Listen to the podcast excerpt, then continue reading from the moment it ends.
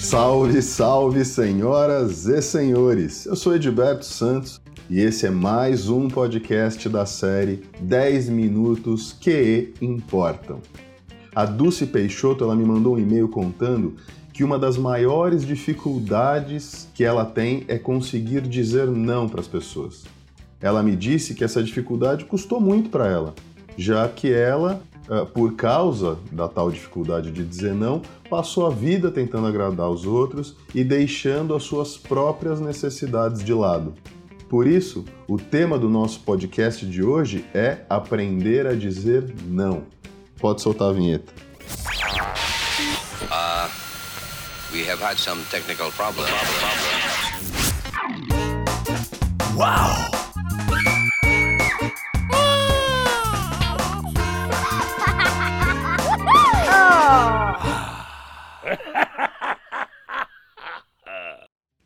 Dizer não é algo bem difícil para muita gente. E por não conseguirmos falar não nos momentos que a gente sabe que deveria fazer isso, a gente acaba por deixar as nossas prioridades, as nossas necessidades e até as nossas vontades de lado para fazer coisas para os outros pelos motivos errados. E esse é o verdadeiro problema. Existem diversas razões, sentimentos responsáveis por fazer com que aquele famoso NaOtil fique preso na nossa boca e não saia na hora que ele deveria sair. Mas três, na minha opinião, são os principais. O medo pode ser o medo de decepcionar, o medo de magoar, o medo de frustrar, o medo de como o outro vai reagir, o que, que ele vai pensar e até o medo da represália, o medo de uma reação agressiva, o medo da violência da outra pessoa. A culpa, dizer não, às vezes causa tristeza, causa frustração a outra pessoa. E nós podemos nos sentir culpados porque a gente passa a ter a sensação que somos nós que estamos provocando esse sentimento na outra pessoa. A questão é que isso não é nem um pouco verdade. Quem fica triste é ela, quem se frustra é ela. E da mesma maneira que ninguém tem controle sobre o que você irá sentir ou deixar de sentir, você também não tem controle sobre o sentimento da outra pessoa. Você poderia dizer sim e a pessoa ficar magoada do mesmo jeito, porque foi um sim, sei lá como. Não depende de você. E para falar bem a verdade, nunca, eu disse nunca, deveríamos nos sentir culpados por defender os nossos próprios direitos. Agora, claro que essa análise que eu estou fazendo, ela se refere a situações onde você tenha o legítimo direito de dizer não, não é verdade? E se esse for o caso, a outra pessoa é quem está agindo inadequadamente, fazendo caras e bocas e tentando fazer com que os direitos dela prevaleçam sobre os seus. E a terceira razão é a vaidade. No momento em que eu digo não, eu desço um pequeno degrau aos olhos do outro. Quando eu me recuso a acatar o pedido da outra pessoa, seja qual for esse pedido, eu não sou mais visto como alguém tão generoso, tão solidário, tão bacana, repleto de sentimentos tão nobres como eu era ou como eu seria se eu dissesse um sim.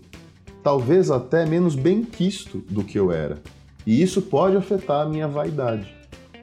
Agora, com esse discurso, eu não estou defendendo, pelo amor de Deus, que você deixe de ajudar as pessoas, que pense só em você, etc e tal. A minha análise, ela se refere especificamente àquelas situações onde você gostaria de dizer não, mas de sim. A contribuição ela é uma das seis necessidades humanas, segundo o Tony Robbins. Então, eu aconselho fortemente que você diga sim a quem precisa. Mas não diga sim por não conseguir dizer não, tá bom?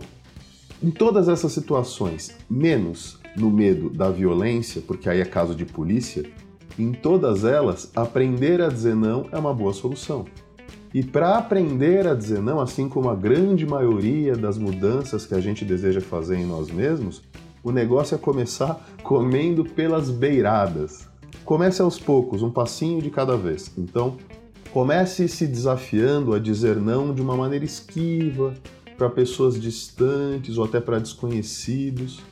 Quando você conseguir dizer não de uma maneira mais tranquila nesse tipo de situação, aí passe a se desafiar a dizer não para pessoas próximas, mas de uma maneira mais leve, né, do tipo, ah, eu não sei se vai dar, eu posso tentar, mas eu não garanto que eu vá conseguir, ou algo assim.